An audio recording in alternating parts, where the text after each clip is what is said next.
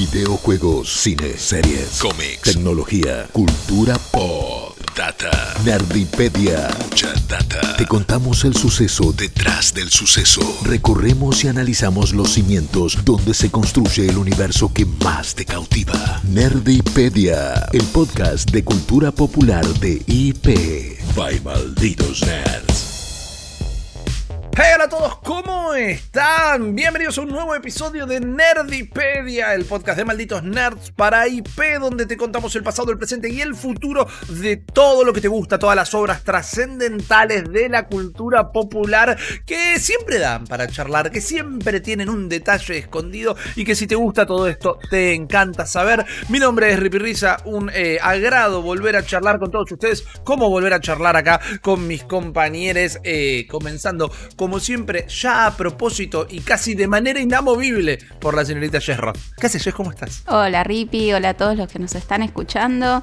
Hola Guillo también, ¿cómo estás? Buen día. Bien, bien, muy bien, muy bien. Yo siento que este episodio va a ser como, como la venganza o el follow-up del último que habíamos hecho de Marvel, que dije, capaz somos, venimos haciendo mucho de Marvel. Le teníamos que dar el espacio a DC en algún momento. Claro. Le teníamos que dar el espacio a DC que se lo gana en su justa medida, casi siempre más a fuerza de eh, escándalos o errores que, que no por, por grandes obras. Pero bueno, este es un capítulo, si no negro, rojo, diría, en la historia de DC, porque es una herida abierta.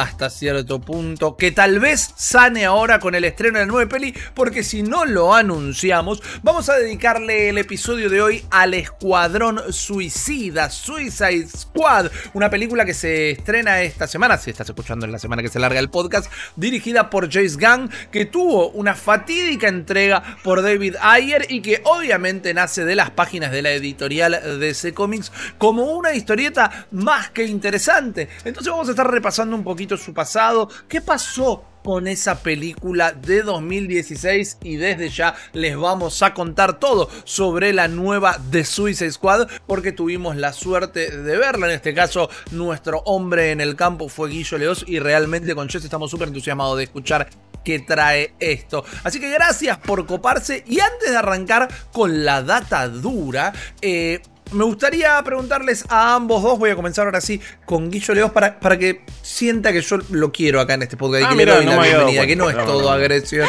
y todo. Por No, eso, tal cual. eh, su relación o, o- o- o lo que piensan, lo que sienten de Suicide Squad en general, hayan leído los cómics, no los hayan leído, eh, ¿qué les pareció la peli? ¿Qué, qué piensan Suicide Squad como, como concepto? ¿Cómo, ¿Cómo los interpela? Hmm.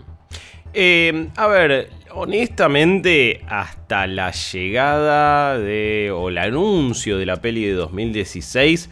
Medio que no los tenía en el radar. Me- creo que mi relación con los cómics también siempre fue más por lo, por lo clásico, por los personajes más grandes. Y después me empecé a adentrar un poquito más. También cuando tenés que hacer este laburo y tenés que estar al tanto de un montón de cosas. Pero siempre, siempre me enamoró el concepto de vamos a juntar un grupo de personas que no se llevan del todo bien, que son medio disparejas y que no deberían formar un buen grupo, pero que terminan salvando las papas o, terminan haciendo algo bueno, algo heroico o no, qué sé yo. Todos los team-ups siempre son interesantes, siempre son divertidos. Desde que vi eh, Los Supersónicos conocen a los Picapiedras, que dije, hey, este es el mejor concepto de la, de la historia de la humanidad, vamos a explotarlo. Momento pivotal en la vida de cualquier pequeño Por nerd. supuesto, por supuesto. Me, me- parece que es, un momento fundacional. Ese y eh, cerca del final de la serie animada de Spider-Man, cuando él va juntando a los Avengers ahí con Madame Web, eh, que es un momento fantabuloso. Pero después, Suicide Squad, la verdad es que no tenía tan presente a, ellos como, como obra comiquera y como grupo, sí algunos de los personajes por separado, ¿no? Obviamente, y en la película quienes aparecían, sí, Harley Quinn, Deadshot también, es como que, ah, ok, bien, Killer Croc, eh, muchos de los, que, de los que estaban los conocía, pero hasta, hasta ese momento no sabía casi de la existencia de la Task Force X, también como se le puede decir. Y, me encontré también con un grupo que, tiene mucho potencial, más allá de lo que pasó en la película y que después nos contarás, ¿no? Pero, pero siempre me, llamó la atención ese concepto. Y en cualquier serie es como, bueno, vamos a juntar a gente que no tiene nada para perder, claro. que también creo que es lo, es lo interesante y lo lindo de esta historia y ver si pueden hacer algo bueno. Sí, te voy a tomar el concepto. primero, me encantó lo que contás porque me parece que es un buen punto de partida también para la gente que tal vez nunca leyó y demás, porque siempre fue, o al menos hasta que salió esta película, siempre fue uno de estos cómics que digamos clase B. Mm, no por mala calidad, ni mucho menos porque hay cosas increíbles, sino mm. eh, en el estante de más de arriba estaban. Eh, no, no, era la primera línea de ataque de DC. Hay cosas increíbles dentro del Escuadrón Suicida. Pero me gusta lo que decís, tal vez para ponerle un pin para otro podcast, el hecho que la gente que no tenga la cultura de venir de los cómics, los primeros crossover, los primeros multiversos me parece que fueron exactamente los que nombraste, ¿no? Eh, los picapiedras con los supersónicos, Tortuga Ninja con Power Ranger y eh, la serie animada de, de Spider-Man. Eso es muy interesante desde el punto de vista de que ahora se acaba de completamente refrescar y canonizar las nociones de multiversos eh, para la audiencia que tal vez vea exclusivamente películas o series. Es un lindo punto, tal vez lo retomemos, pero sí ahora quiero preguntarle a Jess, ¿no? Eh, su, experiencia, su, su, relación con el Escuadrón Suicida. Em, yo la primera vez que supe sobre este grupo eh, es como, calculo que en la gran mayoría del mundo que es eh, por medio de las películas, ¿no? Aunque uno ya conocía obviamente algunos de los personajes, eh, porque, especialmente Harley Quinn, ¿no? Creo que es quien siempre se termina robando la película, pero también es un personaje bastante fuerte, que fue lo suficientemente fuerte como para tener un origen diferente a, muchos personajes, ya que empezó en una serie animada para luego pasar a los cómics. Eh, pero, o sea, mi primer acercamiento fue por ese lado y mi interés fue despertado por ver a este personaje en medio de este grupo. Eh, pero también era algo diferente para lo que yo, al menos en lo personal, estaba acostumbrada a ver en DC. A mí DC, sinceramente, lo que más me gusta es Batman y todo lo que rodea a Batman y hasta ahí la raya. Y siempre es como que la, guía, la Liga de la Justicia me pareció muy, no sé, demasiado American, y yo sé que estoy diciendo algo que si alguien es re fan de la Liga de la Justicia va a decir, no, no sabes nada y no entendés nada.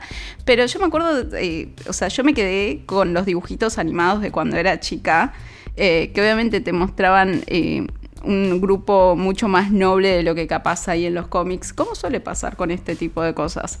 Em, entonces, eh, ver un grupo que era completamente diferente y que no solamente era formado por supervillanos, eh, sino que además eran todos medios perdedores. Eh, a diferencia de capaz otros grupos de supervillanos que son, no sé, super mega poderosos, inteligentes, con unas re estrategias. Esto, o sea, ya era presentado como, bueno, un grupo de supervillanos, pero medio perdedores, diferente a lo que capaz hay inclusive dentro de Marvel. Eh, así que me interesó por ese lado y me metí más por ese lado. Eh, y nada, estoy muy entusiasmada por ver eh, la próxima película. pero es verdad que nunca dije, mmm, qué ganas de leer los cómics, como si me pasó capaz con otras historias que conoces por series o películas y decís, ah, bueno, voy a leer el cómic o voy a leer el manga, lo que sea. es, claro, e, es muy interesante lo que decís porque me parece que también parte de la apuesta, y ya se los voy a contar en su momento, así ahora ya arrancamos con la data dura. Parte de la apuesta de C fue, bueno, vamos a agarrar a este grupo de eh, expendables, ¿no? De, de, personajes que quizá la gente los conoce, pero como grupo, como equipo, no los tiene tan frescos. Y vamos a experimentar y hacer medio que cualquiera. Y de última, si los tenemos que matar, los matamos para ver si podemos tomar algún tipo de ventaja o volver a cautivar el público que Marvel nos está quitando en la pantalla. Medio que Suicide Squad fue el Suicide Squad de las pelis, eh, en el sentido eh, de Warner. Dijimos, vamos a sacrificar a estos a ver si en pos de la espectacularidad nos sirve y logramos recuperar un poco de la pantalla. Cumplieron su función dentro de la diégesis o del canon no sé si tan bien como esperaban en la pantalla. Pero arranquemos sí ahora entonces a hablar específicamente de eh, El Escuadrón Suicida, Jess. Sí, que como muchos grupos o muchos personajes inclusive tienen su origen no en su propio tomo titulado de Suicide Squad o Suicide Squad, eh, sino que tuvo su origen en 1959 en The Brave and the Bold número 25. Eh, y en ese momento no eran el tipo de grupo que ahora estamos acostumbrados a, ver por, las versiones en, las películas e inclusive en los cómics, sino que era un grupo de ex soldados eh, que habían sido despedidos por crímenes, eh, algo parecido, pero no era este grupo de supervillanos. se conocían como The Suicide Squadron Así que eh, puntos para haberlo eh, hecho diminutivo, más de cortarlo en squad, eh, porque me suena mucho mejor. La gran eh, sacale el D, Facebook. claro. Solamente Facebook cayó y el de Napster y le dijo, chicos, soy ese squad, me voy, me llevo esta bolsa de billetes, chao. Pero bueno, era este grupo, lo que sí se mantenía era que era este grupo eh, completamente desechable, ¿no? O sea, si las cosas salían mal, bueno, no importaba y nada se había realmente perdido y que eran mandados a misiones de alto riesgo con muy bajas eh, posibilidades de sobrevivir. Em, y el grupo era en ese momento manejado por Rick Flag Sr., o sea, el que sería el padre de Rick Flag, que lo vemos luego como eh, liderando en varias versiones a este grupo de, desviados, se podría decir. Desviados igual me suena como que, no sé, como que soy una abuela hablando de un grupo de, jóvenes. Es raro, pero te lo tomo. claro, fue como raro. Pero bueno, en 1987 eh, se introduce un cómic que se llama Leyendas, eh, que tiene un montón de crossovers. Esto lo escribe John Ostrander. Eh, y en esta historia se vuelve a presentar el Suicide Squad. Y es lo que se considera como uno de los mejores eh, runs de, este grupo de, supervillanos. A pleno. Y en esta versión sí ya los vemos como un grupo de supervillanos eh, que están que son reunidos o supervisados bajo Amanda Waller que es un gran personaje, un gran, gran personaje que de hecho para esa época era un poco inusual porque era una mujer, para empezar, negra, que no había muchos, eh, afroamericanos en los cómics en ese momento, y encima era una mujer eh, no joven, sino con unos cuantos años eh, encima. Entonces se formó este personaje que era bastante imponente, bastante eh, manipulador, ¿no? Y sin muchas pulgas y que no dudaba en el momento de tener que hacer lo que tuviese que hacer para cumplir sus objetivos y usar a, estos, a estas personas como si fueran completamente descartables. Em, luego de Legends a raíz de Legends, mejor dicho, eh, surgió lo que es Suicide Squad Volumen 1, o sea, su propia tira que consistió en 66 números y que corrió de 1987 hasta 1992. Y eh, vemos algunos personajes bastante notables, como por ejemplo el Capitán Boomerang o Deadshot, eh, que por mucho tiempo Deadshot fue el líder, de hecho, de este grupo de supervillanos. Y como dato de color, eh, vemos la primera aparición en estos, en estos cómics de Barbara Gordon como Oracle, eh, sirviendo como eh, un support, asesorando al grupo y ayudándolos luego de haber sido dejada en silla de ruedas por el Joker. así que es como la primera vez que la volvemos a ver y que la vemos como en ese resurgimiento. Es genial como eh, me parece que es uno de los personajes em, de, ese estilo más, icónicos, ¿no? De aquellas personas que están ahí en la base tirando toda la data y, ayudando como al team. Eh, chistes que después vemos en, las películas de Spider-Man, en, Homecoming también, ¿no? Cuando Ned dice, soy the, guy in the chair, el pibe en la silla. Claro. Eh, pero, pero siempre, aparte, fíjate que hoy por hoy decís, soy Oracle y, ya, si, entendés, si estás más o menos familiarizado con cómics, ya sabes de qué estás hablando. Eh, así que es como, mirad, algo tan icónico de dónde sale o dónde hace una participación o, dónde cumple un rol tan importante. Sí, totalmente. Em, y las historias de estos personajes, más allá de que los iban llevando a diferentes misiones de alto riesgo, enfrentándose a todo tipo de enemigos, eh, también lo que ofrecían estos cómics, que era capaz diferente a otros, es que teníamos como una suerte de evaluaciones sobre sus estados mentales, como entrevistas en las que hablaban de su vida personal, de sus motivaciones y que nos permitía conocer un poco más a este grupo de supervillanos, eh, que bueno, estaban enviados también a, Estaban puestos en situaciones extraordinarias, más allá de... Eh, de su condición de supervillanos y también de esto que tienen, que es un grupo que no siempre tiene todos los patitos juntos, generalmente no los tienen. Eh, pero bueno, también luego eh, esta serie, como dijimos, duró 66 números, después fue cancelada y recién en el 2001 volvió eh, de la mano de Keith Griffin. Y fue un poquito diferente, más por el lado del humor negro.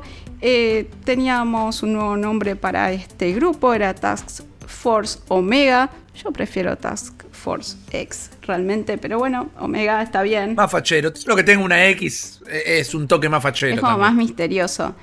Eh, pero seguíamos también con Amanda Waller, dando estas asignaciones al grupo. Eh, este es un personaje que lo nombro mucho porque es bastante importante, es básicamente sinónimo de Suicide Squad eh, cuando uno piensa en este grupo, o sea, todo sostenido por, la firme, por el firme puño, la firme mano de, Amanda Waller. Eh, también estaban Lex Luthor dando misiones a este grupo, todo medio como raro capaz para quienes no están en los cómics diciendo, mm, esto está medio... Pero em, pasó medio sin pena ni gloria este, este periodo del el volumen 2 que vivió por solamente 12 issues, o sea, 12, eh, ¿cómo se diría?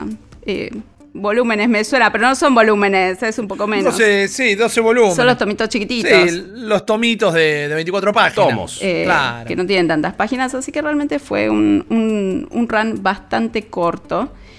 Pero bueno, luego volvió Strander en el 2007, que parece ser como el salvador siempre de, esta serie y el que la tiene capaz un poco más clara.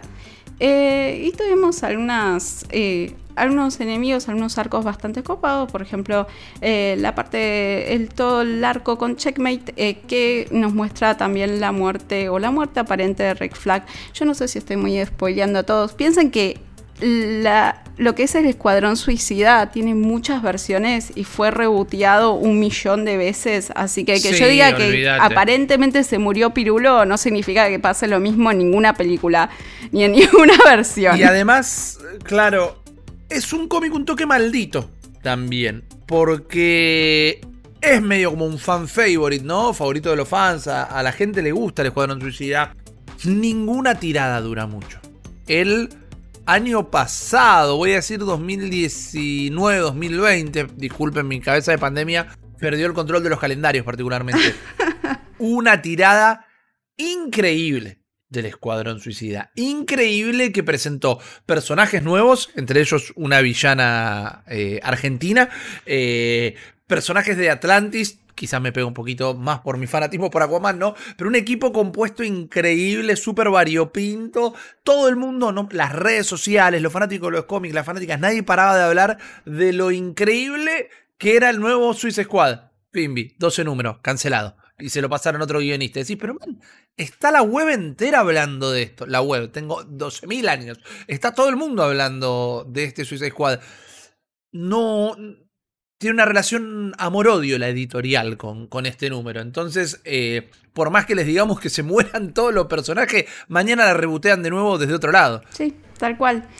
Y hablando de reboots, justamente llegamos a uno de los grandes reboots de DC en general, eh, que fue cuando llegó a The New 52, eh, los nuevos 52. que fue como un revamp en el 2011, un relanzamiento de las líneas enteras de cómics eh, de DC, eh, o sea, prácticamente cancelaron todos los títulos existentes en ese momento y debutó con 52, por eso el nombre, nuevas series el 11 en el septiembre de 2011.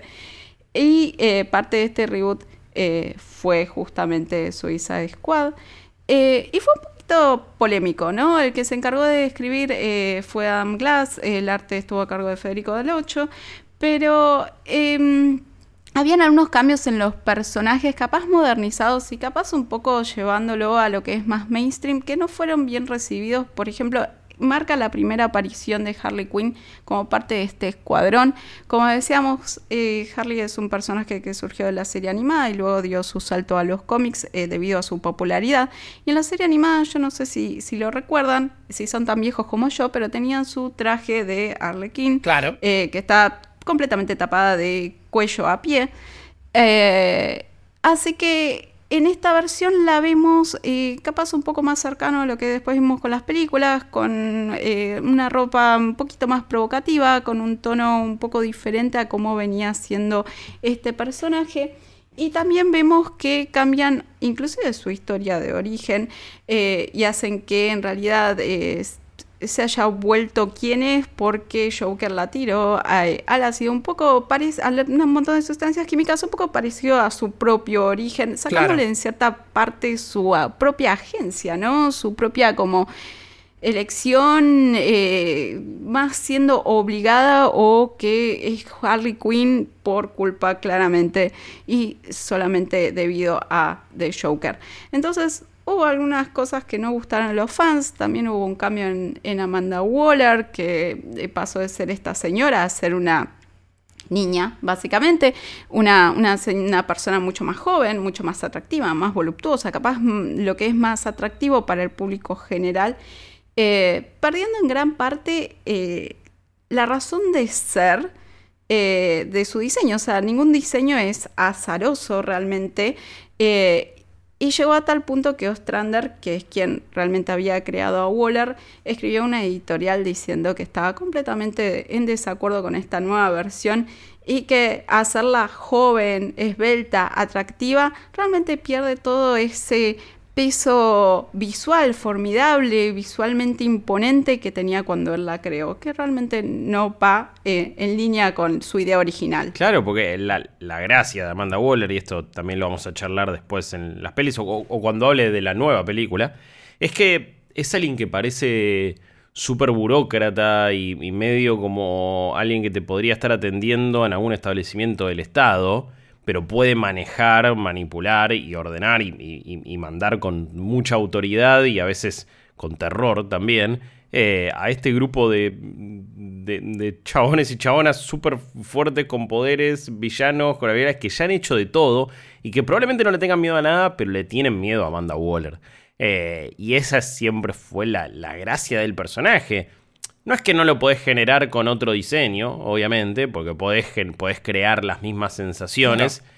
Es verdad. Pero bueno, sabemos lo que representa cada cosa y como decía Jess, el los diseños de, de- de- de todos los personajes no, no son casualidad, no son eh, pensados así nomás. Exacto. A ver, es Angela Merkel, eh, Amanda Waller.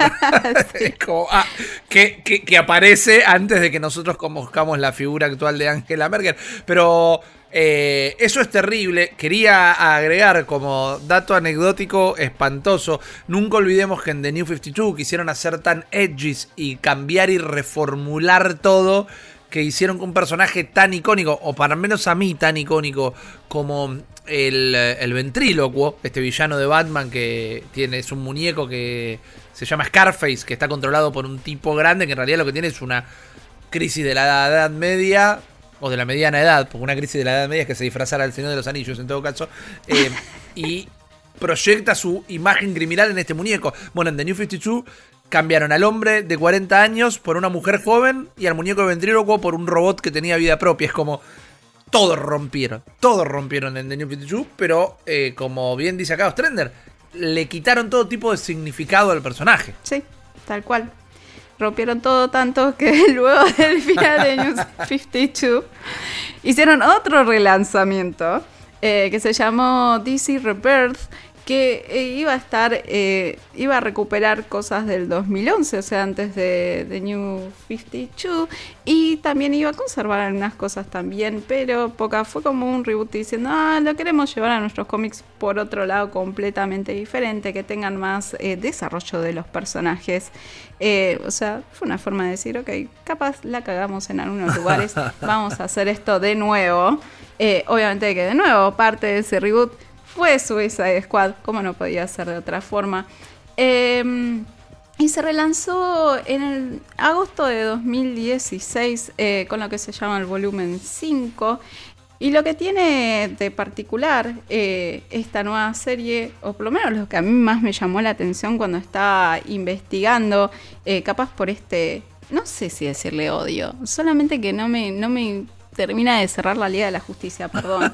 Pero es que tienen un enfrentamiento entre el Escuadrón Suicida y la Liga de la Justicia cuando Batman buchonea al resto del grupo y dice, y mira que yo amo a Batman, pero buchón nunca, eh, botonea que existe este grupo y el grupo dice, ¿cómo puede ser? Y van justamente a tratar de detenerlos y de terminar con este grupo, entonces van en contra del grupo, van en contra de Amanda Waller y Amanda Waller dice, no mi ciela. Y obviamente que tira a su grupo para defenderse eh, a toda costa y lo que a mí me gustó es que llega en el momento en el que casi casi matan a Superman. Yo creo que mi problema con la Liga de la Justicia es Superman, chicos. O sea, lo voy a, lo voy a terminar de confesar y a decirlo abiertamente. Opa, opa. Perdón, Se puso chicos. picante, se puso picante. ¿Por qué? Echada de ¿Qué te hizo el hombre de acero? ¿Qué te hizo el hijo de Krypton? ¿Qué te hizo Kal El? No ¿Qué sé, para mí es demasiado Contame. American. Pero eh, tenemos este enfrentamiento en el que Killer Frost termina prácticamente como absorbiendo toda su, su fuerza vital. Eh, prácticamente llega casi, casi, casi a matarlo. Eh, siempre es como que está cerca de casi, casi, casi morir, pero no se muere. Eh, pero bueno, también esto marca la diferencia, ¿no? Entre un grupo y el otro grupo, que eh, Suicide Squad están súper dispuestos, listos eh, para agarrar y matar a quien sea, mientras que la Liga de la Justicia eh, no va por ese lado, o sea, generalmente no, no mata, básicamente. Claro. Entonces ahí ya tenés una debilidad y una desventaja bastante notable. En este grupo teníamos capaz a personajes que son más conocidos, porque si bien yo no estuve hablando mucho de la conformación de estos, eh, de estos grupos, es porque la verdad que prácticamente todo el mundo pasó por el Suicide Squad. Eh, fueron eh, generalmente compuestos por una cantidad de personas, de personajes bastante grandes. Muchos de ellos murieron, muchos de ellos fueron completamente desechados. Eh, pero en este grupo capaz vemos a personajes que se acercan más a las versiones que ya vimos en la pantalla grande, como obviamente de nuevo Amanda Waller, pero tenemos a Deadshot, a Rick Flag, tenemos a Harley Quinn, a Killer Croc, eh, Katana, Enchantress, eh, Captain Boomerang. Tenemos más personajes que capaz nos suenan, ya sea de la anterior peli o de la próxima o de alguna otra película de DC. Eh, así que se acerca un poco más a lo que ya estamos conociendo también, porque bueno, capaz tiene relación con que es algo que salió en el 2016, cuando también todas estas películas empezaron a salir. De hecho, eh, la primera película salió en el 2016. Pero también esta serie lo que hace es introducir a uno de los más legendarios supervillanos, que es el General Zod. Eh, así que también es una serie notable por presentar a este, a este ser. Eh, que la realidad es que termina, o sea, con todo su arco, eh, termina demostrando que este grupo es mucho más violento que otros grupos, como ya dijimos, la Liga de la Justicia o Teen Titans. Eh, capaz diferenciándolo de otros cómics, inclusive dentro de DC. De hecho, tiene una cirugía en la que él mismo se remueve la bomba bastante gráfica, todo, desde su, desde su cráneo. O sea, por eso es, bastante más violenta, de verdad. Eh, pero bueno, tuvo otros dos nuevos revivals. O sea, cada vez que hablamos y que marcamos esto, es otra vez el grupo reboteado y otra vez convocado con nuevos integrantes. Tuvimos uno en el 2020.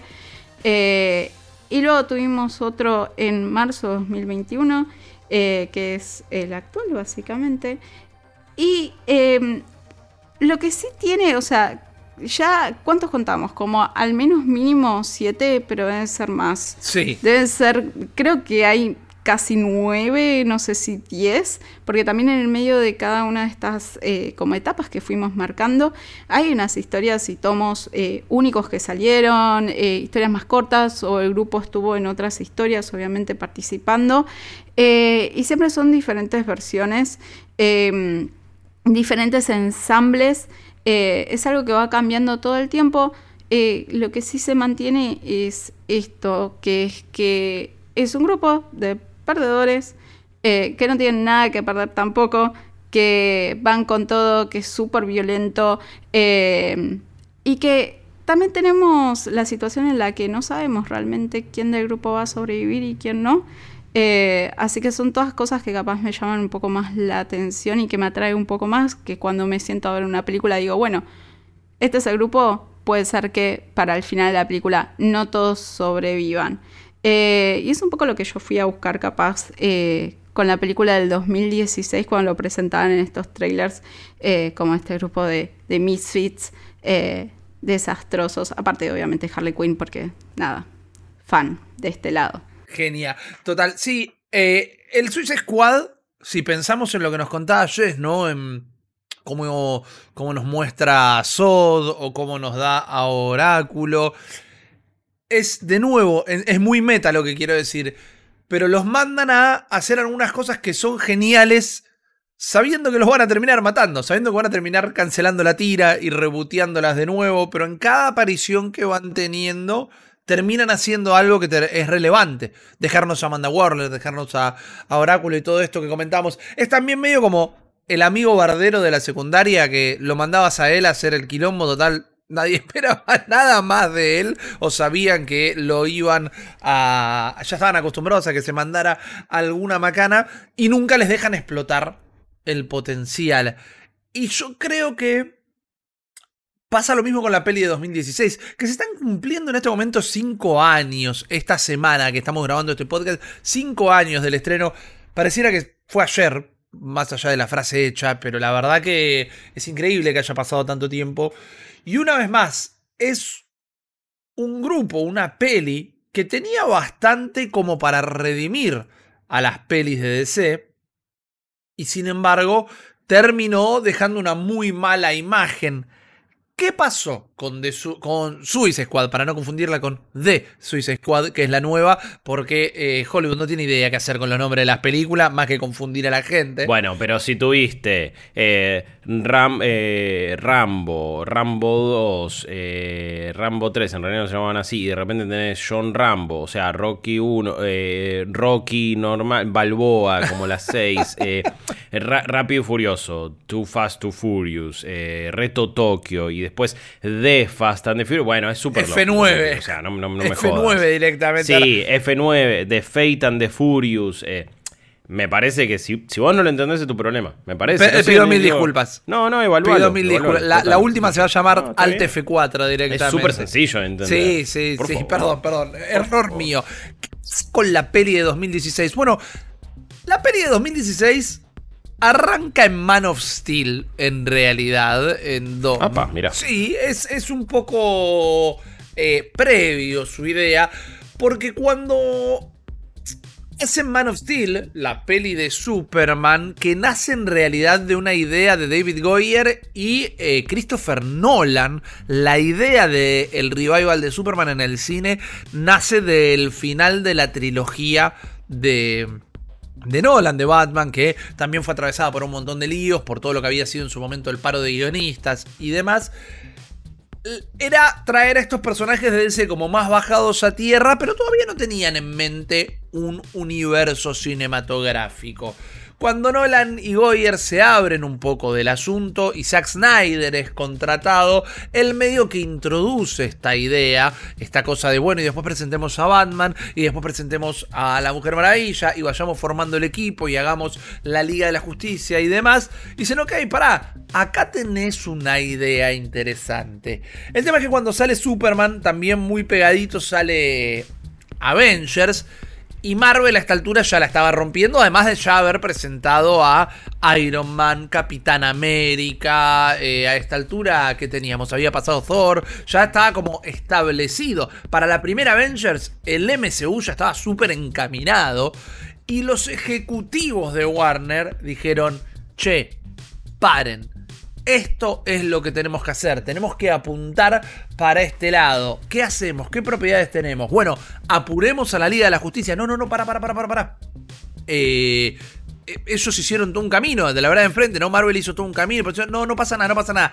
Arranquemos por la Liga de la Justicia, eh, que ellos establezcan el universo y después vamos viendo qué hacemos. Logran transar más o menos en que Batman vs. Superman sea lo que interconecte a este futuro universo y después llegue la Liga de la Justicia, pero todos sabemos más o menos cómo funcionó eso. Lo que pasa es que en el medio también va llegando eh, Guardians of the Galaxy por el lado de Marvel y los ejecutivos de DC dijeron, eso es lo que nosotros necesitamos, frescura, personajes que la gente tanto no conozca, algo que podamos llegar a romper un poquito las reglas y hablándolo con Zack Snyder, que a esta altura sí era el, ingeniero de este universo cohesionado que nunca terminó siendo, deciden contratar a David Ayer, que venía de hacer grandes películas realmente. Tanto, o sea, para mí David Ayer es, un jugador muy importante porque funciona muy bien de director, a mi gusto, y muy bien de guionista, también particularmente de, de guionista. Nos había dado End of Watch, por ejemplo, que es la peli de, de Jake Gyllenhaal, que es estos policías en la calle, muestra el lado oscuro, muestra la violencia, muestra lo que es la, corrupción. Lo había hecho primero con Día de Entrenamiento, con Denzel Washington y todo eso, que la verdad que es un peliculón. Él ahí hace de guionista, no de director, pero director también había hecho cosas como Sabotage, Fury, que era la película bélica con... Caramba, con, con Brad Pitt. Todas películas que realmente muestran cine de autor hasta cierto punto. Era una figurita codiciada en ese momento particularmente de Hollywood y les pareció que era la persona ideal para tratar con este grupo de villanos. Entonces Ayer dice, ok, dale, de una, vamos a hacerlo y... Paréntesis, también tiene Bright, David Ayer, que me parece una vergüenza y una, película de Netflix. Pero al margen, eh, lo ponen a escribir esta peli, lo ponen a laburar en la dirección también con un problema que creo que esto es de lo que menos se ha hablado cuando se habla de Suicide Squad, de la original. Le dieron seis semanas para escribir la película nada más. y tenía que contratar a los actores, es decir, hacer el casting antes de terminar el guion. O sea que nunca tuvo la chance, no solo de tomarse el tiempo para escribir un, un guion de una manera más tranquila, podríamos llegar a decir, sino es que nunca tuvo la chance de, bueno, voy a escribir este personaje pensando en tal actor o tal actriz, voy a darle una forma a, esta plastilina muy teniendo en cuenta qué es lo que quiero que tal actor o tal actriz haga. Tuvo que hacer todo muy a las apuradas. Inclusive las personas que primero fueron tenidas en cuenta para para el Suicide Squad habían sido Ryan Gosling, Jake Gyllenhaal, con quien ya había trabajado más de una vez, Tom Hardy, por ejemplo, todos actores que por la falta de tiempo, el corto aviso y demás. Algunos no querían. Eh, yo creo que jamás vamos a ver a Ryan Gosling en una película de superhéroes, eh, por más que me gustaría. Jake Gyllenhaal tenía la, agenda ocupada, lo mismo Tom Hardy, pero dentro de toda la gente que quiso y no pudo, sí terminó cerrando con Will Smith y Margot Robbie. Dos actores que venían de una peli que la verdad que para mí es olvidable, que es Focus, creo que la recordamos más que nada porque se filmó parte acá en Argentina y mi país, mi país, pero la peli es un desastre.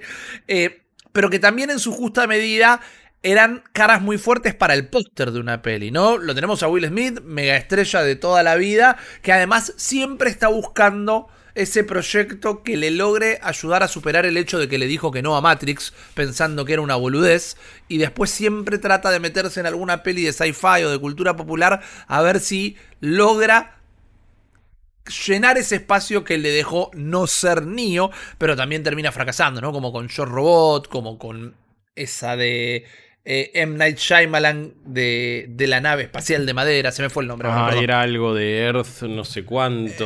Eh, Final Earth, before, Earth. algo por ahí, sí. Gracias por la googleada en vivo. After Earth. After Earth, ahí está. Ah, qué pelotazo en contra. Era con, el hijo, encima. Sí, no, un desastre. Ah, un desastre. Eh, Y Margot Will Smith tiene más películas malas que buenas. Sí. Sí, pero, pero es puro carisma. Sí. La gente lo Ah, no, ama. es el chabón más carismático de la Y historia. recordamos solo las buenas. Sí, es verdad. Bueno, entonces eso era como un gran punto a favor. Margot Robbie venía de transformarse en una revelación en eh, lo que fue el lobo de Wall Street. Siendo muy joven, comenzando sus sus veintitantos. Eh, entonces, ahí se habían asegurado algo lindo.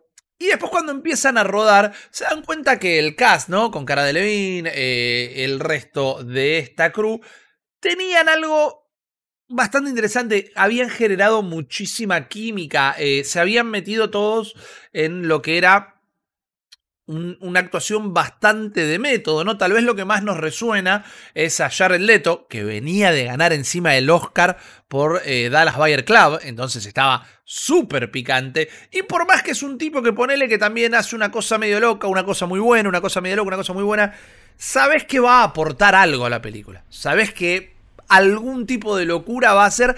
Acá se pasó un poquito de loco, tal vez, si recordamos las anécdotas donde tan metido en el personaje le mandaba a sus compañeros regalos como ratas muertas o condones y cosas por el estilo. eh, ¿Mm? pero ¿Mm? sí, Sí, capaz se- no es la mejor forma. no, para nada. Pero bueno, a- el act- no lo estoy defendiendo, eh, para nada. Pero digo, eh, el actor de método tiene esas cosas. Y encima siempre sobre el fantasma, no estoy queriendo ser gracioso ni humorístico con esto, pero con el fantasma de Ledger, eh, en sentido figurado, que había dejado tal vez la mejor interpretación del guasón de la historia, y que meterse en el papel de una manera tan metódica lo dejó con eh, la depresión que lo termina llevando al suicidio, o al menos así es como siempre se ha contado esta historia. Pero el cast era fuerte, teníamos a Viola Davis en el papel de, Claro. de Amanda Waller, que me parece como un- un- el casting perfecto, Sí. muy buena gente alrededor de todo esto, que generaron un gran grupo y nos quedan las anécdotas también de cómo entre ellos se tatuaron la palabra squad, S-K-W-A para D, para hacerla más radical. Eh, es como que las historias del rodaje de Suicide Squad era como que se venía algo increíble. El tema es que la gente de traje termina metiendo la mano. Empiezan a apurar un poco la película. Empiezan a pedir algunos cambios, cambios que David Ayer logra resistir, logra bancar a fuerza de lógica. No, mira, yo lo que estoy queriendo hacer acá es medio como día de entrenamiento. Es un drama, es algo como lo, lo que nos contaba Jess, que me pareció que me daba un pie perfecto. Esta gente está rota. Esta gente cuando vos la ves en el rol de villano, es decir, cuando la ves desde el lado del cómic de- donde el protagonista es el superhéroe, ves a esta persona haciendo algo malo. Y quizás ves algo de la redención o demás, pero lo ves como el papel de villano. Cuando lo ves en el Escuadrón Suicida, que es directamente un presidiario o presidiaria enviada a una misión que puede llegar a terminar de entregar la muerte, te das cuenta que mm, tienen sus motivos para ser malos, no lo justifico, pero gente que, que está mal, que tiene problemas, que están castigada por la vida o que tienen problemas psicológicos. Creo que la expresión científica que usó Jess es que no tenían todos los patitos en fila. Es gente que no está en pleno uso de sus facultades. Y ayer estaba intentando retratar eso, ¿no? Medio como el estrés postraumático de la eterna guerra entre los superhéroes y los supervillanos. El hecho de estar cumpliendo condena.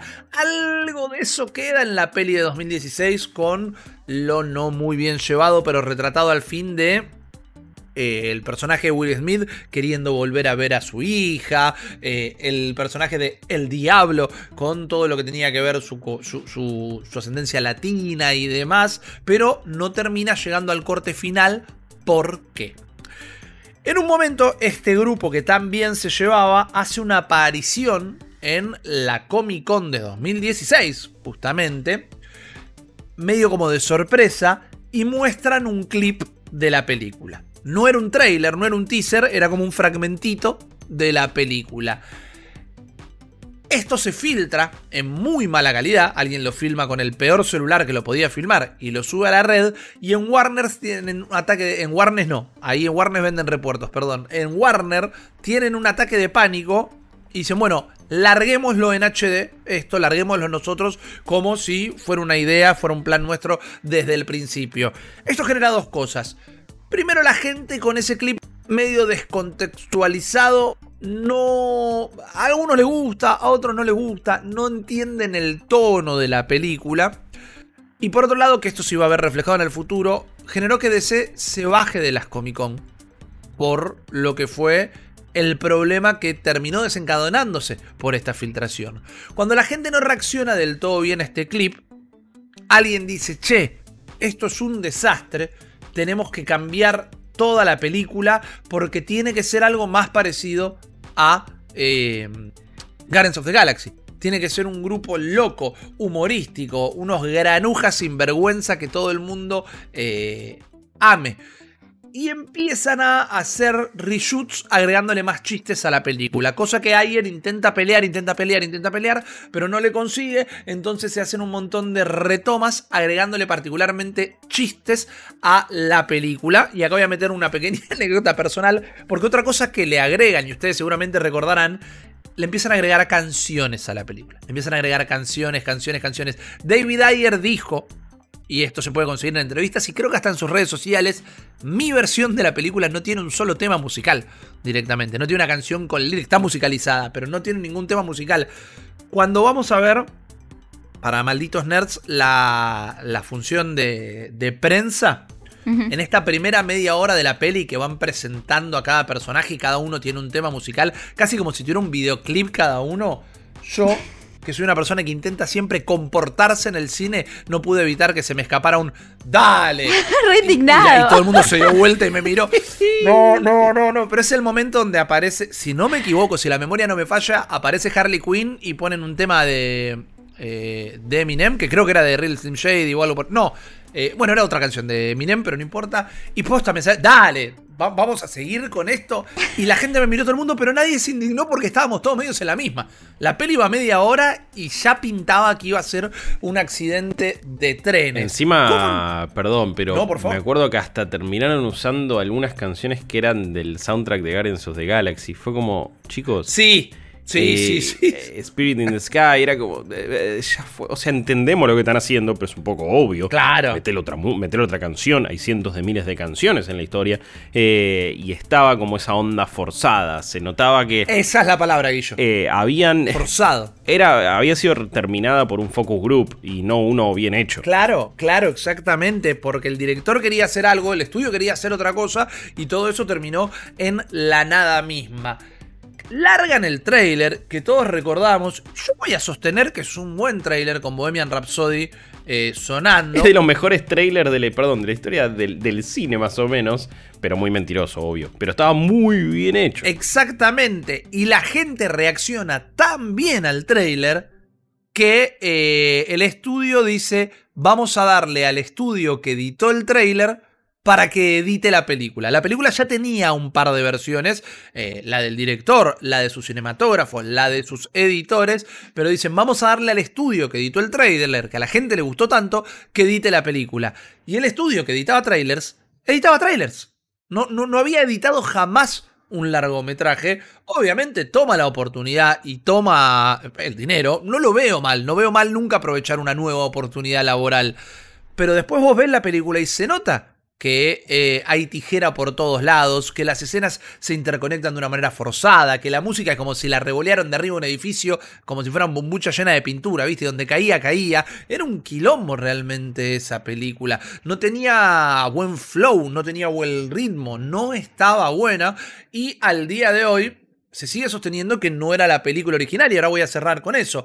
Pero no hay que olvidar tampoco que esto es un en, parte lo que termina lastimando a todo lo que DC quiso construir, que después dijo, che, no hacemos más un universo cohesionado y asterisco, ahora parece que lo van a hacer de nuevo.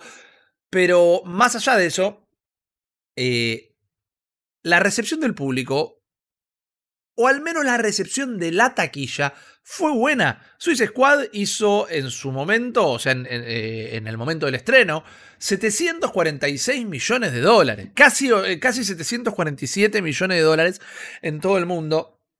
Que no es mala para una película de un cómic, que no es Batman o Superman, no es primera línea. Y además impulsó muchísimo al personaje Harley Quinn, que ya era famoso, ya era conocido por la serie Batman del 92 y toda la bola, ya era un, un, personaje súper instalado, pero la catapultó la catapultó. Por, eh, por esta peli tenemos la serie animada que comenzó en la plataforma de streaming de eh, DC y ahora está en HBO Max, que es un serión realmente y es increíble. Kylie Cuoco como Harley Quinn quizás está hasta mejor que Margot Robbie. Margot Robbie se enamora del personaje y se transforma, no te digo en la dueña, pero casi en la productora, porque eh, el resto de las peli, la, la peli de Harley Quinn and the Birds of Prey la produce ella, la nueva de Suicide Squad la produce ella también, se casó con el personaje directamente. Harley Quinn se transforma por tres años consecutivos después del estreno de esta película en el disfraz de Hollywood, eh, de Hollywood, de Halloween más vendido. Por tres años consecutivos, el disfraz de un personaje de una película que a la crítica no le gustó. Y la película no es buena. Y discúlpame vos, oyente, o eh, si, si, si, te gustó, no estoy juzgando tus gustos, pero objetivamente la película no es buena. Y sin embargo, logró tener un impacto. Luego del estreno de la película, Harley Quinn pasó a vender eh, por primera vez en la historia más cómics que Batman. Inclusive el Batman Day, que es una festividad que se hace todos los años, del año posterior a la película, fue el Harley Quinn Day. Y era como el logo de Batman tachado y escrito por encima Harley Quinn porque explotó. Entonces, como las historietas, ¿no? Fue dejando cositas positivas el Escuadrón Suicida, pero en sí fue un desastre de organización y particularmente para el director, que al día de hoy, e inclusive hizo un comunicado en estos días, su versión de la película dice existe, el, el, el Cut existe, es un drama, no es una película de acción, no es una comedia, mi película era un drama, existe, echaron a los editores, no me dejaron tener una decisión final, en un momento hubo una posibilidad de secuela, pero yo me bajé, porque si no me van a dejar hacer mi peli, yo no tengo nada que ser acá, le deseo el mayor de los éxitos a James Gunn, un James Gunn que en su momento había sido despedido de Marvel por unos tweets de varios años atrás. Le, le pegaron un carpetazo, ¿no? Unos eh, chistes que había hecho en Twitter. Bien, mal, no lo, recordamos, no, no, necesariamente lo estamos jugando acá, pero eh, eran unos comentarios bastante ofensivos, por más que él los hacía a modo de chiste, que yo creo que mínimo como Disney, si conoces el humor y conoces la filmografía, no te digo que se los festejás o se los perdonás, pero entendés de quién vienen, entendés el humor de la cabeza de James Gunn. Lo despiden. DC, en una de las pocas decisiones inteligentes que tuvo en su última década cinematográfica, lo contrata y él dice, yo trabajo para vos, pero vos me dejás elegir la película y no se meten en una sola, no pueden elegir ni el color de los cordones de la zapatilla de uno de los personajes y DC accede y así tenemos The Suicide Squad que se está estrenando este 6 de agosto de 2021 y que nuestro queridísimo Guillermo Leos pudo ver. Las reacciones en la web son bastante interesantes y realmente, amigo, tengo muchísimas ganas de saber qué hizo este tan particular director con este tan particular grupo de personajes. Lo que hizo es eh, la versión más sangrienta, eh, ridícula, loca. Uh, punk y, y, que se nos pueda ocurrir de Suicide Squad, del Escuadrón Suicida, y quizás una traslación de, ese espíritu original de los cómics a la, a la, pantalla grande, como, como tampoco lo iba a hacer siquiera, creo yo, la, la versión original de David Ayer, eh, que como vos decías, si está esa idea o si está realmente dando vueltas, es como, uy, no, sí, que el drama, que esto, que lo otro, como a la Rambo 1, que es como un super drama de estrés postraumático de la guerra, y después Tiro Lío y Cosa Golda en sus secuelas. Pero desde el minuto cero, que esta película, primero que destila eh, onda, estilo, recursos eh, visuales, eh, y, es, y es irreverente, no le importa absolutamente nada. No viene a quedar bien con nadie. No, es un gran punto, por cierto, porque hasta en las cosas criticables podés encontrar eh, algunas salvedades y algunas excusas de, bueno, por lo menos le pega a todos por igual. Pero me parece que es una película que aprovecha bastante bien el hecho de tener una calificación eh, para mayores de 16 años y el hecho de poder eh, putear, el hecho de poder tener eh, sangre por todos lados, gente descuartizada es una película extremadamente violenta. En general utilizada esa violencia con fines cómicos también. No es nada... A ver, no es un porno de tortura, no es una cuestión eh, violenta en otros términos. la realidad es que cuando te lo pones a pensar, es tan ridícula como Expendables en películas de acción, pero trasladada Ah. a una película de superhéroes. El espíritu es eso. Creo que mejor filmada que Expe- Expendables. Que la primera es una película que banco mucho. La segunda me pareció eh, con gente jugando con muñequitos de acción. Y la tercera ni la vi porque la verdad que me parece que ya no valía la pena. Pero eh, eh, tiene ese espíritu. El espíritu de tengo un montón de personajes, los tengo que distribuir bien, le tengo que dar a cada uno su rato. Me parece que ya James Gunn acarrea mucha experiencia en ese aspecto. Incluso con menos personajes en, en Guardians of the Galaxy lo pudo hacer, pero acá hay más. Y cada uno tiene su importancia, cada uno tiene su rol, cada uno tiene su papel. Y lo ejecutan a la, a- la perfección también. Me parece que, que- que se destaca. El timing cómico de algunos de los actores y actrices es enorme. John Cena, yo sé que lo ves y parece ser la persona más cuadrada de la historia y vos decís, uy, norteamericano, grandote, blanco, WWE, o sea, lucha libre, todo un background que decís, ¿qué onda este chabón? ¿Qué, va a venir a decir? Va a decir, America, vamos, y con una bandera por todo lado. Es un actorazo de comedia, es un fenómeno. Ya por sí, qué sé yo, me, cae medianamente bien y, siempre me resulta gracioso. Ha estado en varias comedias, de hecho, eh, y, siempre funciona muy bien. No es que se robe la película, porque me parece que eso es lo lindo. Nadie se roba la película. Pero su timing me- me- nunca me deja de sorprender. La química que tiene con, con Idris Elba es enorme. En Bloodsport, eh, Idris Elba, Peacemaker, él, y, y cómo se van complementando. Y también tienen una. Es, es- es una rivalidad constante de quién es el más eh, fachero del grupo, pero en el sentido de quién puede matar con más estilo. Es, es constantemente hay un show off en- entre quién puede ser el, el- el más grosso de, de la banda. Eh, y entonces todas las dinámicas de los personajes son, son divinas. King Shark, Nanawe, también se chorea todo. Querés abrazarlo, querés ser su amigo. Encima le pone la voz Sylvester Stallone. Es como, bueno. Esta película también es. ¿Quién es amigo o amiga de James Gunn y quiere hacer un cameo? Tipo, o sea, agarró el, el WhatsApp Totalmente. y dijo: Bueno, vos adentro. Che, ¿querés hacer la voz de este, Sylvester? Sí, dale, la pasamos re bien haciendo Guardians 2. Bueno, venite a las 6 de la tarde un día al estudio, grabamos. Eh, Taika Waititi, ¿querés hacer un cameo? Sí, dale, pum, metelo. ¿Estás- pero estoy en Marvel, no pasa nada, yo también, papu, venite. Y así es toda la película, más o menos. Eh, que es una película. A ver, no voy a spoilear nada. Casi que no estoy diciendo siquiera su trama. Prefiero que, lo descubran y vamos a hablar de las bondades. Es una película que va y viene en el tiempo muchas veces eh, y, no es confusa en eso. Lo deja muy claro con recursos visuales. Tiene un montón. Es súper creativa para, para que todo sea medio diagético, incluso cuando a veces no forma parte de la realidad. ¿Y a qué voy con esto? Todas las canciones que suenan en la película de repente están sonando ahí en, en- en- en la vida real, iba a decir. Pero bueno, donde están eh, sucediendo las acciones. No está musicalizando la peli, sino que son música que está sonando en- dentro de, de esa situación. Es verdad, pero el, el recurso es, eh, siempre es más o menos el mismo y nunca deja de ser efectivo, pero empieza a sonar como una canción y dice, oh, mirá qué copado, uy, qué buen montaje que hacen. Y de repente se escucha como si estuviera sonando en una radio.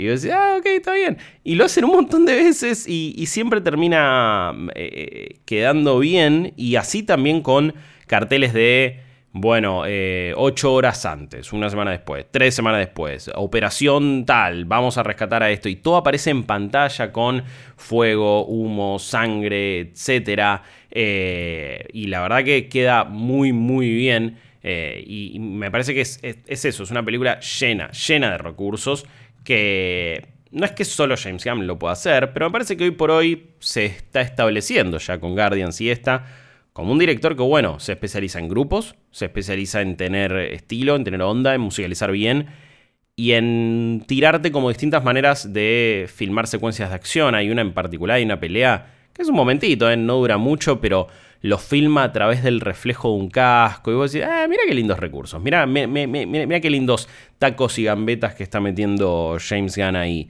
Em, después, a ver, ya mencionaba el, el- el humor y es algo muy presente en la película. Y no es que es el humor de una película de Marvel que quiere ser seria, pero le meten chistes. no es el mal humor metido del anterior.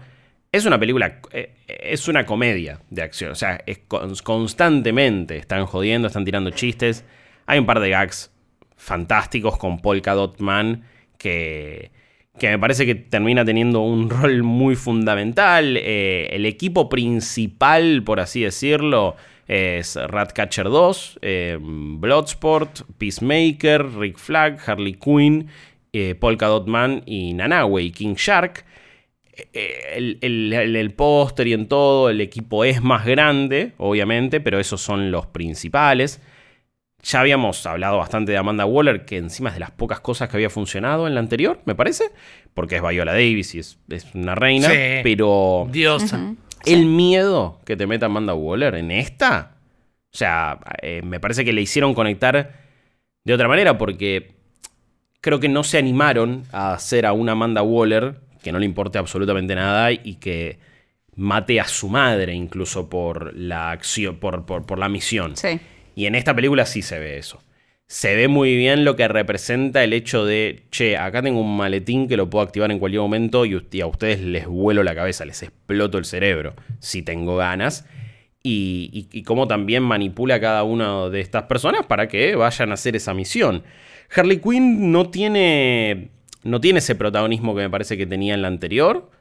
Y, me parece que ahora se coloca ella como, como una integrante más. De nuevo, nadie tiene tanto más protagonismo que otro. Quizás sea Idris Elba el hilo conductor. Porque bueno, también es un personaje nuevo, lo quieren poner en una posición de, de liderar este grupo. Quizás eh, si tenés que nombrar un protagonista es él, por supuesto que también es Harley, porque le van pasando cosas en simultáneo muy importantes, pero no me parece que esté tan desbalanceado como eh, en, otras películas o, que quede tan claro un rol de, protagonistas. Eh, no creo que sea la primera película de superhéroes, porque no, porque también Deadpool se quedaba bastante claro que había sexo, pero la gente tiene sexo en esta película. Eh, no. Eh, tampoco es que. Existe la palabra prohibida. Claro, viste que parece que no sucede en, el mundo de la película de superhéroes. Nadie la pone en, las películas de superhéroes. Es terrible, por, viste, no sé, es por arte de magia. Los trae la cigüeña a los, nenes y a la nena. Em, pero acá queda bastante claro cuando, cuando hay eh, deseos sexuales en ese aspecto. Creo que. Lo único medianamente que no me gustó pero que después hasta lo terminan de rescatar, es que todas las acciones que de nuevo, ya a esta altura ni, voy a decir porque tampoco quedaba muy claro en, todos los trailers o en, la campaña promocional de qué trataba la película. Sucede sí en una isla ficticia centroamericana, latinoamericana, latina. Y te encontrás en un principio con los mismos tropos y prejuicios de siempre. Esta isla estaba gobernada por la familia Herrera y ellos subieron al poder en una controlando la prensa y esto, viste, la, típica, el típico prejuicio y estereotipo de isla bananera latina gobernada por una cierta familia rica y nosotros somos Estados Unidos y ahora debemos hacer algo al respecto. Pero en realidad lo que había sucedido es que otro grupo también eh, militar hace como un golpe de Estado y ahora es totalmente antiamericano. Y de nuevo también es como, uh, bueno, una junta militar, digo, con todo lo que ha sucedido y todos los antecedentes a nivel de dictaduras militares en Latinoamérica en general, en Sudamérica, en Centroamérica, es un poco choto, la verdad, a esta altura, cómo, cómo se estereotipa ese tipo de personajes. Pero me parece, me parece que si bien eso no deja de suceder, la película, James Gunn, todo el equipo de guionistas también, son bastante inteligentes en después mostrar la otra cara de la moneda, en qué tiene que ver Estados Unidos con todo esto, en abrazar todos los estereotipos, ridiculizarlos también. Entonces no es que está... Me parece que la, película deja claro que, bueno, esto no es así, en, la vida real y no ha sido así y ha sido un estereotipo mal creado eh, en otras ocasiones. Y acá tiene sus salvedades y medio que le pega para todos lados y tira palos a, quien sea y no se guarda nada. No digo que no va a chocar eso porque al principio es como, uh, otra vez estamos en esta, otra vez vamos a hacer esto. Eh, Ojalá que es lo que pase con, por ejemplo, llevando la hora al terreno del gaming con Far Cry 6. Pero viste esa sensación que te da Far Cry 6 cuando, decís, cuando ve los trailers, todo, decís, "Ah, ¿qué van a hacer acá? Es lo mismo, pero me parece que después la terminan de alguna manera rescatando. Em, por cierto, yo eh, asumo que no hay distintas versiones para cada país de Latinoamérica o de habla hispana donde se va a dar esta película. Hay muchas cosas argentinas. Eh, Argentinas en qué sentido, si podés no spoilear, pero están, hay un mate arriba de una mesa o están cantando, están bailando metaguacha. Son, son dos distintas. Eh, hay personajes que vos decís, "Eh, ¿son argentinos? ¿No son argentinos? Se escucha un salí boludo, eh, che, esto, el otro. que por cierto, está bastante bien hecho. Se ve que ahora 2021 Hollywood se dio cuenta. Están poniendo a personas que realmente hablan español a ser personajes que son latinos, lo cual está bueno. Eh, 2021, felicitaciones, han llegado. Pero hay un personaje muy icónico de la cultura argentina que aparece en forma de llavero. Me está. Es lo único que voy a decir. es lo único que voy a decir. Ay, Guillermo, no me podés hacer esto en este momento, por favor. Quiero que. eh, Dibu. No. Eh, no sé qué más. Franchella. ¿No? No sé. El no de Dibu me, me marcó que tampoco estoy tan lejos, me parece. Tu tono de voz. Cuando, cuando lo veas me vas a decir, Guillermo, como dijiste que no estabas tan lejos con Dibu. Pero hay, ah, vas a entender la conexión y por qué digo. eh, Ay, Dios. eh, si querés después te lo digo fuera del aire. No lo quiero. No, no, no, no, no, No, no, no. no, no, lo quiero, me quiero sorprender. me quiero Uy, sorprender. bueno, te va a comer la curiosidad, pero hay más de una cosa argentina, lo cual, insisto, me llamó la atención, pero digo, pará, en este, eh, eh, estos dos segundos entonces, ¿va a haber uno por cada eh, país de Latinoamérica o no? ¿O es simplemente el que tocó y había alguien cla- Claramente había personas argentinas laburando en esta película, pero claramente, no, no, yo no tengo dudas. Bueno, Em, perdón por la por meter la patita. Recordemos que Andy Muschietti está dirigiendo The Flash y está siendo interpretada como eh, lo que va a ser de nuevo la base de ahora sí un universo cohesionado, tal vez mejor Claro. armadito. No te digo que por eso están las relaciones, las cosas argentinas, porque ellos quizás se hicieron amigos. Les compartió un mate, un dulce de leche, dijeron ya está, argentino. Claro. Y una raíz argentina. Argentino. Hay una raíz en el universo de C eh, argenta. Mira, si nos guiamos por lo que ha sucedido con varias eh, películas de Marvel, los directores o directoras de, otras películas suelen visitar los sets para ver, bueno, ok, cómo conectamos estas historias, cómo hacemos la escena post créditos. Eso se dio mucho todo en el camino a Endgame, ¿no? Los hermanos rusos colaborando en algunas cosas. Eh, Taika Waititi también visitando los sets de Guardian, James Gunn, o sea, todo un aspecto colaborativo porque esos personajes a futuro se van a terminar conectando. Ahora vamos a tener eh, una Thor Love and Thunder donde los Guardians van a estar. No sé si en Guardians 3 va a estar Entonces. Eh, no sé si este es el caso, pero puede ser que la conexión venga por Andy y Barbara Muschietti en este caso. Así que no sé, no sé cómo pasó, pero pasó. Y me pareció muy copado y el, y el cine eh, lo, lo festejó de esa manera. Para cerrar, me pareció una película increíblemente entretenida. Me cagué de risa constantemente. Tiene gags muy buenos. Está filmada con un estilo genial, con unas coreografías muy bien pensadas, llena de recursos. Todos están muy bien.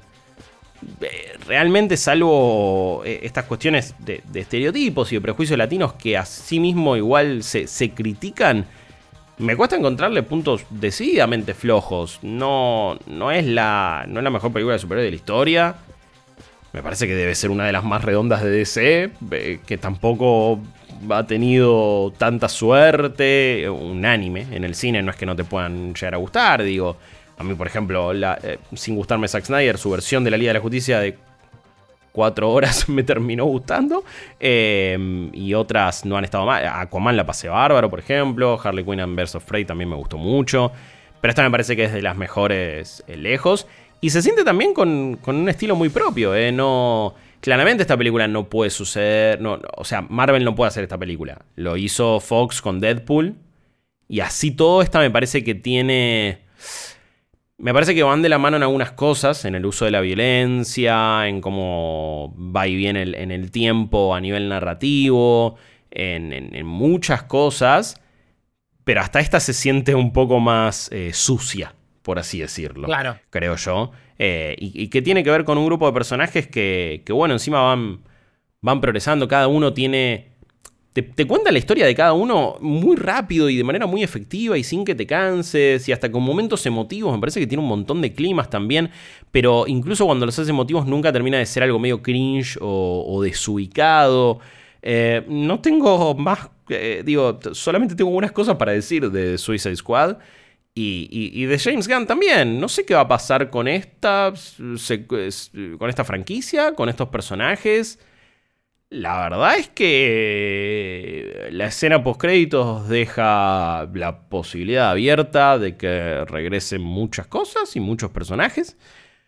Ya lo voy a decir, no conecta, o por lo menos no aparentemente, porque si la afino todo conecta, no sé si conecta con un universo de C en general. O sea, no se hace una referencia a Batman y a Superman, etc. Pero sí claro al Escuadrón Suicida, lo que pasa con ellos y lo, que puede suceder a futuro y quienes pueden regresar o no. Así que en ese caso estoy intrigado, digo, ¿va a ser la próxima él? ¿Van a aparecer en otro, en otro evento más grande? ¿Alguien tomará las riendas y hará el mismo estilo de película, pero no será James Gunn que... Como ya habíamos eh, eh, contado, digo, por, por, su, su inconveniente con Disney, fue a hacer Suicide Squad, pero de nuevo después lo agarra Disney, entonces va a hacer Guardians 3, qué sé yo. Vamos a ver qué pasa exactamente. Em, pero, pero yo creo que. Eh, ah, porque encima, perdón, eh, va, a tener un spin-off Peacemaker, va a tener una serie propia. Sí, correcto, de Max. iba a agregar. Em, así que quizás ese es el regreso y no hay película. Digo, en ese caso, el, personaje va a volver y. No sé si, ojo, no tengo idea si es eh, precuela o secuela también, eso hay que ver. Lo interesante de ese spin-off, Guillo, es que si la hacen bien, y yo como fan de DC, lo digo esto tocando madera y sin querer ofender a nadie, si la hacen bien en HBO Max, pueden empezar despacito su propia versión de series a la Disney Plus. Totalmente. Eligiendo bien los personajes, eligiendo bien las historias a contar. Que es una lástima porque antes de, de, que Marvel también saque las suyas, DC ya venía con muy buenas series. Digo, Doom Patrol está genial. Sí. No me refiero al, al Arrowverse, que me, encanta. Tuvo sus momentos. Si les gusta, me parece que tuvo sus momentos. Hoy por hoy veo algunas secuencias y digo, che, son los Power Rangers. Me digo que no da. Eh, pero las primeras temporadas estuvo muy bien. Obvio, obvio, y porque era una novedad y porque encima se iban conectando. Pero me parece que hoy por hoy la vara se subió tanto. O sea, ves Loki, ves Falcon and the Winter Soldier, WandaVision. Y si, ok, chicos, estas secuencias. Incluso ves Titans, ves Doom Patrol también, ves hasta, no sé, Umbrella Academy, que no, no estoy diciendo que el mundo de C, pero digo, ya se subió un estándar de calidad muy grande. Entiendo que igual son series de veintipico de capítulos por temporada, no se puede pedir lo mismo.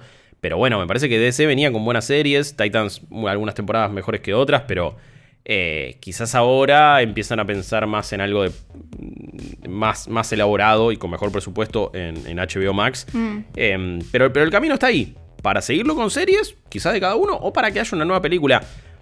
La recomiendo muchísimo, vayan a verla, no vayan con el, prejuicio de la, del anterior, obvio, esto es algo totalmente diferente. Es muy gracioso porque la película encima ya entiende que, ya sabe que es, el Suicide Squad. O sea, te lo explican en dos minutos. por suerte no pierde tiempo en explicar giradas.